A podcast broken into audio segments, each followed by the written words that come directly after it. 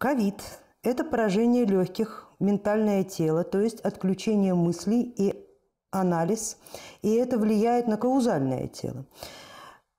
Все думаю, вирус, но ведь не, не просто так этот вирус отключает все ощущения, запахи, ограничивает дыхание, то есть, по сути, уже убирает один ритм из витального ритма. Вопрос, как с помощью стихий и базовых курсов можно вылечить эту болезнь и, э, или минимизировать ее? Вы очень правильно посмотрели на эту заразу, коллега Светлана, очень верно распознали ее суть. Ее эффекты с магической точки зрения увидели тоже верно. Вирус этот, не вирус, конечно, но не вполне вирус. То есть он очень а, специфически работает по отношению к сознанию. И, конечно же, действует именно на два этих параметра, как вы точно э, отметили. Прежде всего, это ментальное тело, то есть невозможность э, управлять стихией воздуха, а стихия воздуха работает именно через ментал. Но, с другой стороны, дыхание есть одна из э, составных частей триединого витального ритма. Две остальные части – это – сердцебиение и дыхание спинного мозга. Соответственно, если выбывает какая-то одна составляющая из витального ритма, он сбивается, и пока две другие не возьмут на себя функциональную нагрузку, выравнивая этот ритм, тело и разум будет болеть. Безусловно.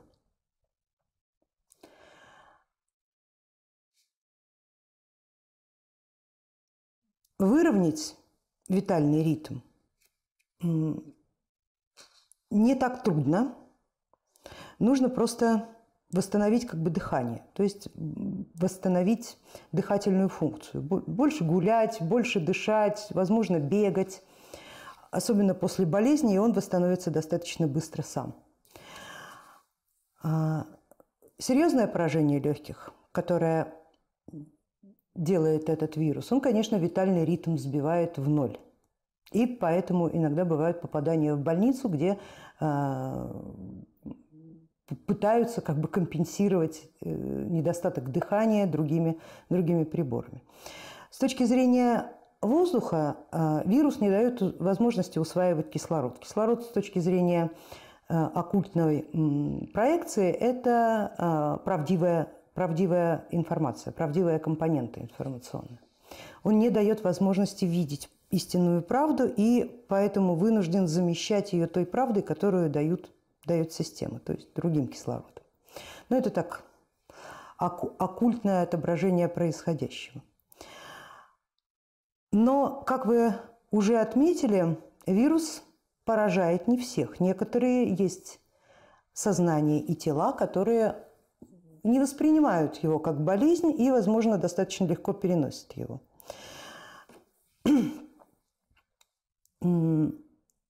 Это, наверное, какие-то особые сознания. Что-то в них есть такое, что позволяет им не только физически все это перенести легко, но и а, психически.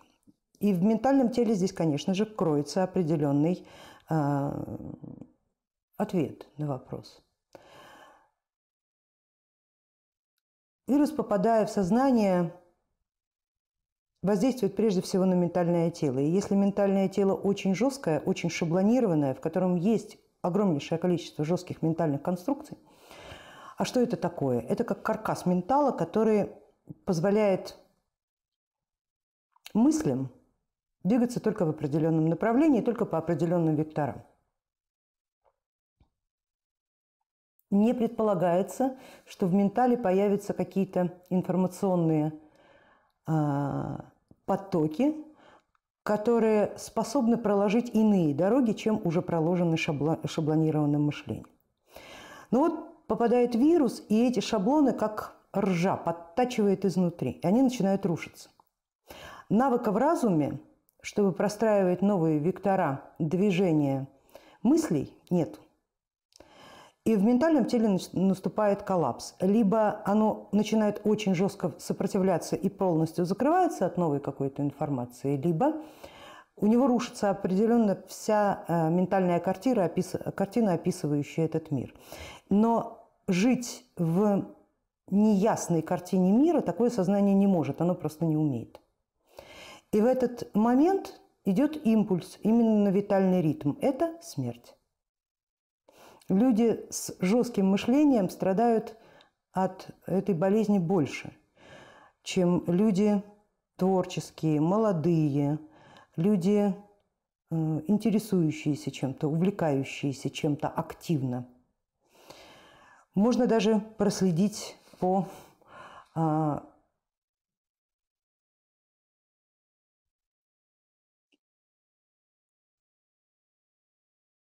по особенностям человеческого канала, по особенностям психики, те, кто знает э, эту теорию, теорию Фебов и Дионисов, да, кого, кого больше, кто больше попадает под э, угрозу и под э, поражение от этого вируса, Фебы или Дионисы.